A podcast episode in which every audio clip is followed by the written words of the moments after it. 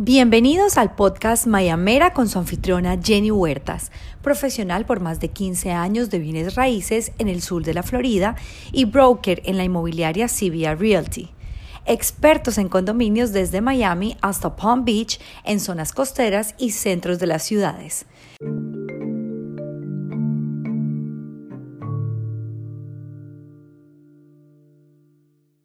Visas para inversionistas en Estados Unidos. Hola, soy Jenny Huertas, su anfitriona. Este es el sexto y último episodio de la primera temporada del podcast Mayamera, para educar e informar a compradores y vendedores nacionales y extranjeros sobre el proceso de una transacción inmobiliaria en el sur de la Florida y a todos a quienes les pueda interesar el tema. En nuestra primera temporada que termina hoy, cubrimos desde la historia de Miami y su desarrollo en las últimas décadas, cómo conseguir un préstamo hipotecario y la importancia de establecer crédito en Estados Unidos. Luego tuvimos a una compañía de título de propiedad sobre cómo se protege al comprador de reclamos y cómo se realiza un cierre. También tuvimos a un inspector quien explicó el proceso y cómo se puede utilizar el reporte de inspección como herramienta para renegociar el precio o términos del contrato. El último fue sobre la importancia de la asesoría contable en una transacción inmobiliaria, especialmente si el inversionista es extranjero. Si está interesado en esta información paso a paso, lo invitamos a escuchar los podcasts anteriores.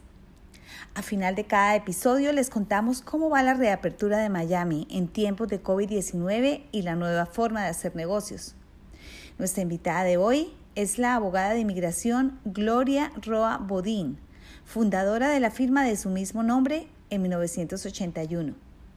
Gloria obtuvo su licenciatura de lingüística de la Universidad de California en Los Ángeles y luego se graduó de abogada de la Facultad de Derecho de la misma universidad. Con más de 30 años de experiencia y oficinas en Miami y Fort Pierce, ha brindado asesoría legal y ha ayudado a miles de inmigrantes a obtener un estatus legal en Estados Unidos. En este episodio hablaremos sobre los tipos de visa para inversionista con o sin la intención de residencia en Estados Unidos y qué opciones existen para personas de ciertos países.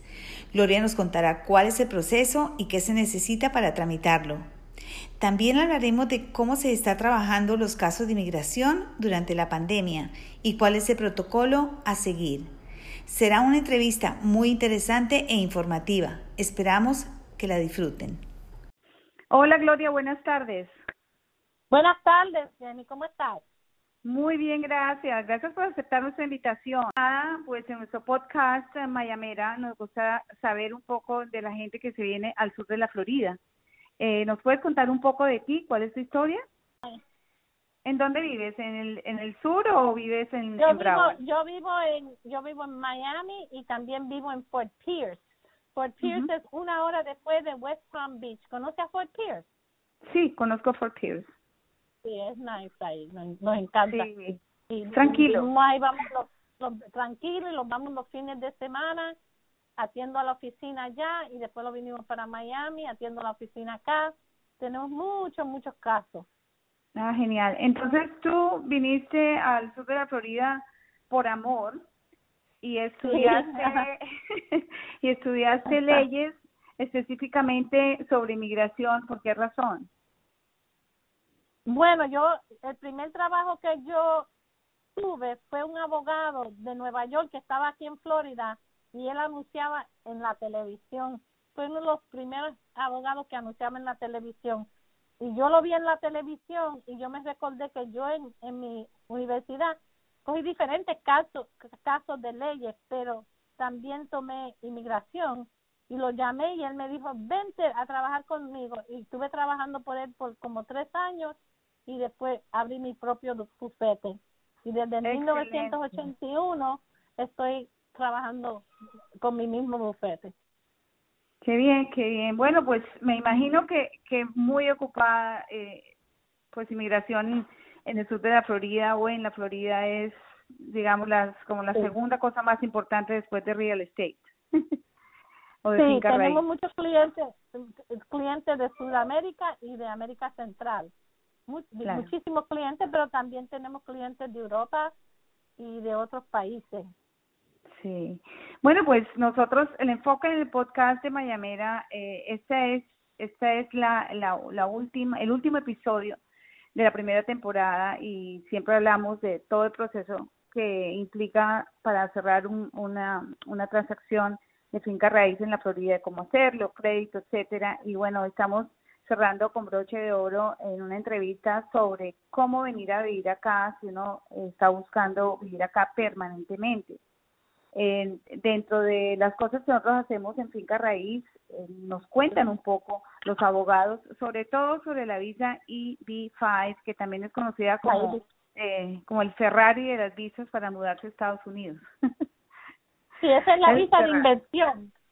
Sí. sí, la EB5 déjame cerrarla aquí que me tuve tengo unos tengo dos perritos y no quiero que hagan un no hay ningún problema. Si hacen si hacen ruido es súper normal okay so, la visa de inversión es muy importante. Hacemos muchas de esas porque la EB5 te da residencia pero es una visa que le hizo los Estados Unidos el gobierno para crear trabajo.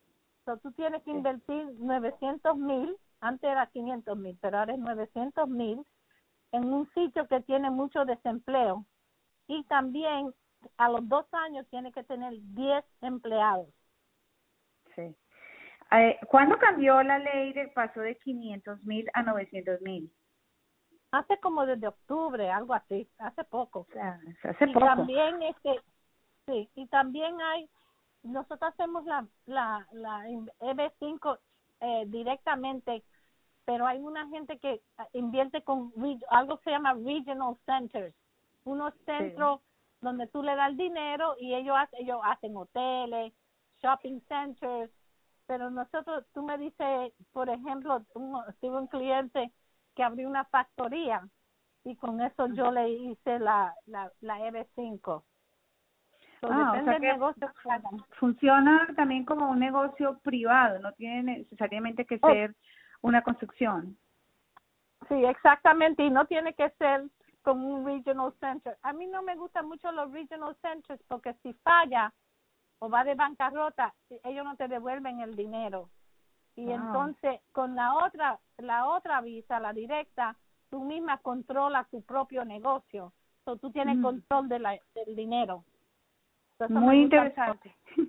Claro, mucho más seguro. Ah, aquí hay un par de, de mm, edificios que, digamos, han tenido éxito con ese tipo de visas, no no centros regionales, sino un par de, edificios de, en el centro de Miami que del que al que yo fui a una charla sobre sobre ED5 y nos explicaron de los 900 mil dólares y ellos ellos digamos que contaban con con el con la fama pues pues por decir algo de constructor que tiene un nombre y de que la plata no se va a desaparecer como podría pasar en algunos otros proyectos de este tipo.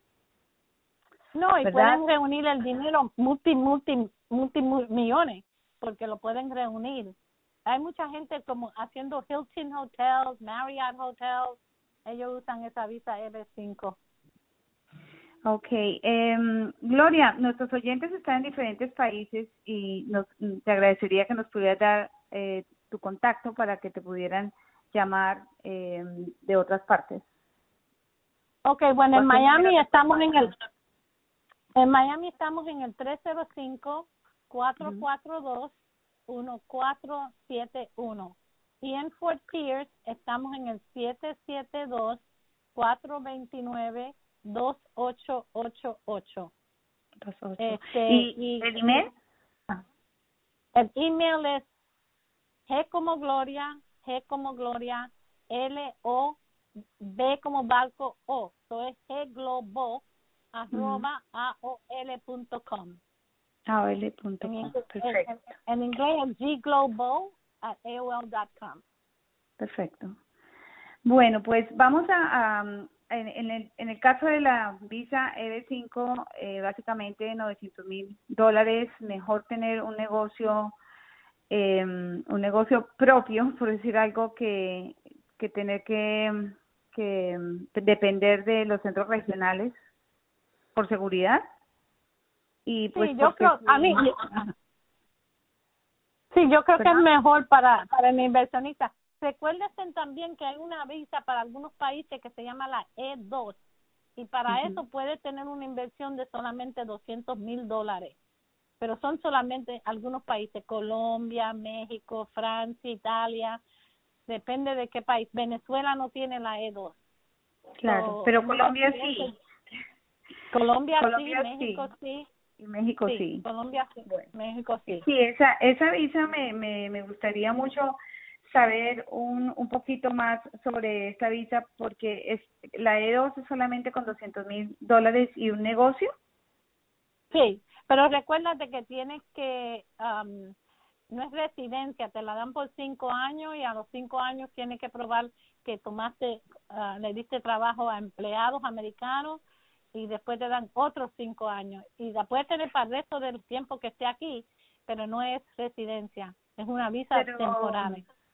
Fíjate que tengo muchas personas que me han preguntado sobre ese tipo de visa donde no les interesa realmente eh, venir a establecerse permanentemente, pero más como un permiso para poder hacer, trabajar acá y, y estar aquí sin necesidad de ser ciudadanos en el futuro. No para mudarse para siempre, sino para, para traer, por ejemplo, su marca de su país acá. Entonces, cuando ellos vienen, ¿por qué nos interesa a nosotros como brokers? Porque los ayudamos a establecerse en su local, en su casa, etcétera, ¿no? Pero sí, sí es posible hacer este tipo de visa y uno mantener su ciudadanía en su país de origen, ¿verdad? Sí, sí, puedes tener las dos. Y también con la EDO para bienes raíces, si vamos a decir que tú compras 10 condominios y tú le y tú le cobras renta a las personas que están ahí alquilando esos condominios, entonces ellos dicen, sí, esa es una buena inversión porque tú estás haciendo dinero y le estás dando trabajo a unos americanos. Pero puede ser de cualquier cosa, vamos a decir que tú tengas un cliente en bienes raíces que quiera comprar un, centro comercial, esa es la EDO. Eso son, tiene, lo primero que tiene que hacer es un plan de negocio y con el plan de negocio uno ve si es cierto que puede tener la E2 o la EB5. Hay veces en la oficina, el otro día lo hicimos, le decimos que haga al señor de Colombia la E2 para que se quede aquí un tiempo legal y después la EB5 porque la EB5 toma tiempo, puede tomar tres o cuatro años y uno necesita una estadía en los Estados Unidos mientras está esperando la EB5. Oh, o sea que la E2 le permite estar en Estados Unidos desde que aplica a con su negocio. sí, sí que, pues, después que lo aprueben y puede ser que lo aprueben en cinco, en 15 días porque ellos tienen un proceso que se llama premium processing donde te revisan el caso en 15 días y si todo está bien este te aprueban en 15 días mientras la EB5 puede tomar como cuatro años que te aprueben pero en oh, esa EB5 también te dan un permiso de trabajo a, a, a, a los 90 días te dan un permiso de trabajo y un permiso para viajar. Y este, este, esta visa E2 que pues me interesa porque dos países que con los que trabajamos constantemente son México y Colombia. Si uno tiene un negocio allá y, y parte del plan de negocio es expandir su presencia, por ejemplo, en Estados Unidos, ese puede ser un, una buena una buena manera de, de venir uh, legalmente a establecer su negocio acá a través de sí pero Jenny para este no tiene que enseñar lo único que tiene que enseñar es una compañía, vamos a decir Colombia, una compañía en Colombia que tiene bastante empleados, como 10 o 15 empleados, y esa compañía va a abrir un sucursal en los Estados Unidos y esa se llama la L1, la L1. Ellos molestan mucho para probar la L1, so nosotros tratamos de decir al cliente si es de Colombia o México que trate de hacer mejor la E2 y, y, y, meta la inversión de 200 mil dólares. Muy bien. Bueno, pues vamos a hacer una pausa comercial y al regreso vamos a hablar de la nueva forma de procesar documentos de inmigración en tiempos de COVID-19.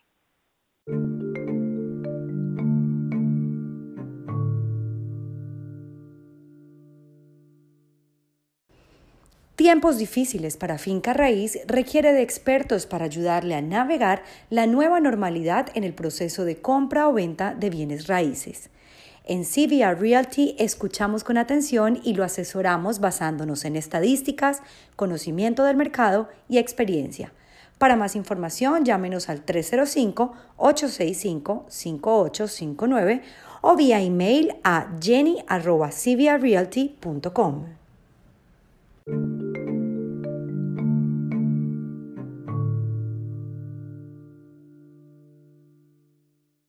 Estamos eh, regresando de nuestra pausa y me gustaría preguntarte, Gloria, eh, ¿cuál es el proceso en estos momentos de, de COVID-19 ¿Qué es lo que está pasando? Todo el mundo me pregunta, ¿qué pasaría si yo estoy en un proceso migratorio? Ok, so vamos a usar el ejemplo porque es mejor. Vamos a decir que tú te casas con un ciudadano americano y él me tiene que meter la planilla de familiar, que es la I-130 y la 485. Para eso no ha cambiado. Eso se envía, se prepara el paquete y se envía a la oficina de inmigración donde tiene que ir el paquete y después pasan como seis o siete meses y te llaman para una entrevista. Ahora están llamando para las entrevistas. Eh, nosotros hay veces en Palm Beach y, y cuando en la entrevista tienes que usar máscara y te toman la temperatura y no puedes llevar mucha gente, solamente tu esposo y eso es uh, una manera. Si quieres hacer una visa de empleo, lo mismo, tienes que hacer eh, el I-140 y después la 485 que es la residencia y lo mismo, lo envía y, y ellos te revisan, te mandan un recibo. Lo que está pasando ahora, Jenny, es que no hay corte, no hay las cortes de deportación. eso va a ser un problema porque desde desde enero están cancelando las cortes y suspendiéndolas. So, cuando se termine esto de, del COVID, este, van a empezar a hacer casos de deportación y hay miles y miles de casos que lo han suspendido. Pero por ahora cualquier cosa que sea de correo que se pueda enviar a la inmigración se manda. Nosotros el otro día estamos firmé como cinco extensiones para gente que quieren quedarse, que no han podido salir del país y quieren una extensión. Esa es la planilla I-539. O sea que todo es presencial, no no hay casos donde se hagan entrevistas por Zoom ni nada por el estilo en, en este caso. No, ahora lo que están haciendo es que te están diciendo que venga personalmente a la oficina, sea la oficina de Miami o la oficina de Palm Beach. Lo que yo he visto mucho es en la oficina de Palm Beach, que están haciendo entrevistas. Pero e, eso de, hay veces tenían un proceso de que si tú estabas bajo deportación tenían que reportarte en Miramar, eso ya no existe porque ellos no quieren ver personas personalmente. Pero para las entrevistas de casamiento ellos lo están haciendo personalmente. Y exacto, y para los, o sea que no hay nada virtual, no hay una, una solución virtual en estos no, casos. todavía no hemos hecho nada virtual. Puede ser que cuando abran las cortes van a ser virtual. Nosotros en la oficina estamos usando mucho Zoom para eh, eh, meetings que tenemos con clientes, este, y usamos Zoom, pero para inmigración todavía, pero puede ser que empiecen porque van a tener que las cortes que no son de inmigración perdón, las cortes civiles están usando Zoom. Y las cortes criminales están usando Zoom. Sí, porque no puede parar el mundo. Es increíble que todavía no lo hacen en inmigración y me imagino que es porque porque son casos normalmente de deportación, son los más importantes, ¿no? Porque si tú estás en la mitad de un caso, eh, en un caso de, por ejemplo, de, de visa E2 o de visa y de visa EB5, eh, me imagino que ya eh, les toca esperar y nada más. Donde estén. Exacto, esperar y si y si te lo revisan y te aprueban te lo mandan a decir por correo, no te hacen una entrevista. Ah, ok, pero es todo personal. Eso, eso es muy interesante porque en casi todas las cosas que, que estamos, digamos, haciendo ahorita, casi todo es virtual, ¿no? Y en muchas, en muchos casos, pero en mediación no. Ajá. Interesante. Bueno, pues aunque aunque mi podcast no tiene contenido político pues por razones obvias, pero este es un año en que tenemos no solamente una pandemia, sino que tenemos elecciones y muchos extranjeros eh, me preguntan y tienen los ojos puestos en, en nosotros y en los resultados. Y la pregunta no tiene que ver con, con quién puede ganar, pero la pregunta es, si hay algún proceso de inmigración en la etapa de espera de aprobación y cambiaran las leyes de inmigración durante la transición, ¿Existe algún tipo de protección para tales procesos o tiene un plazo o un tiempo límite? No, después que, por ejemplo, por DACA, que es la juventud que pide quedarse aquí después que entraron antes de un tiempo, cuando eran pequeñitos, ellos están diciendo ahora que solamente te dan, van a dar un año de extensión, antes era dos años. También ahora una visa de profesional H1 que los, ah, los científicos, los médicos, la, la gente, eh, gente con título universitario usan de rutina y ahora el presidente Trump y su administración dicen que van a eliminar eso porque hay mucho desempleo. Ahora tenemos una administración en el gobierno que está en contra de inmigración. Ah, el presidente trajo a, la, a los suegros, trajo a la esposa, trae, empleados a sus hoteles y los country clubs, pero cualquier cosa que no le afecte a él, él lo quiere eliminar. Ahora le está diciendo a la gente de asilo que no le van a dar permiso de trabajo hasta un año, antes era seis meses. Todo está cambiando. Vamos a ver si viene otra administración que sea más favorable para la gente que necesitan ayuda, pero sí para la gente inversionista con quien tú trabajas, esto, esto no va a cambiar, siempre va a haber un, ah, un proceso de inversión. Claro, porque las visas de inversión traen dinero y traen trabajo y no, pues ni siquiera eh, la actual administración podría negarse, o sea, ningún, ninguna administración se negaría a recibir más dinero y más empleados, ¿no? Eh, Muy interesante, son tiempos uh, interesantes para la gente que, que, que, está considerando Estados Unidos en el futuro, eh, a pesar de las circunstancias y a pesar de la pandemia, la gente siempre está mirando hacia, hacia acá, eh, dueños de negocios en otras partes, etcétera. El hecho de que el, de que el dólar esté tan fuerte todavía hace este proceso mucho más costoso, así que la gente pues lo, ya lo piensa más dos veces para venir y comprar simplemente por el cambio de moneda en el momento, ¿no? Todo eso puede sí, cambiar. Pero yo veo, este, yo pensé que no iban a venir gente cuando pasó esto y todavía están viniendo inversionistas a la oficina, gente interesada a venir, profesionales, científicos, médicos, todavía están viniendo porque eh, eh, tú sabes, eh, no para. Si uno tiene plan para venir para acá y ha comprado casa y ha comprado negocio, casa y negocio, eso no va a parar, eso sigue.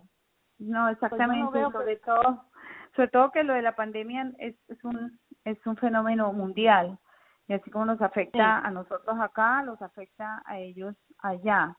Pero toda la información, eh, toda esta información que nos dice tan valiosa sobre, sobre todo para Colombia y México, que son son de las personas más interesadas de los compradores de nosotros o personas de negocios que están mirando esto como un lugar donde ellos pueden abrir una sucursal de su compañía acá y usarla para para estar acá legalmente y venir cuando quieran, sin, sin embargo, manteniendo su casa allá y manteniendo su, su operación principal allá, puede ser una solución muy interesante, Gloria. Seguramente muchos de, oyentes se van a contactar.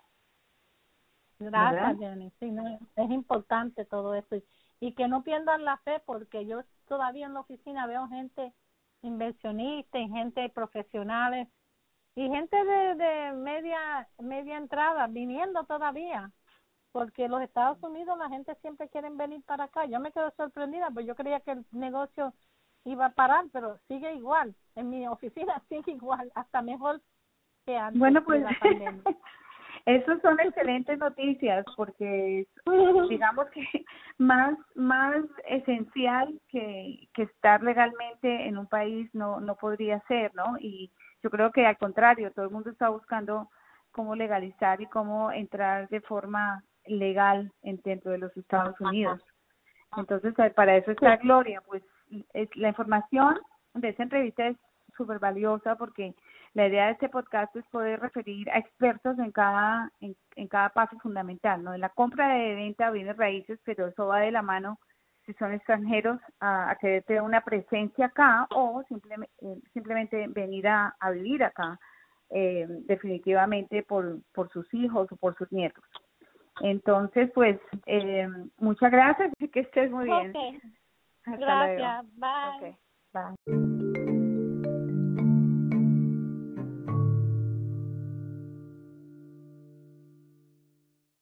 Para concluir este episodio, nuestra actualización sobre Stand Up Miami, que traduce Levántate Miami, un plan de reactivación por fases para reabrir nuestra comunidad de manera responsable y mesurada.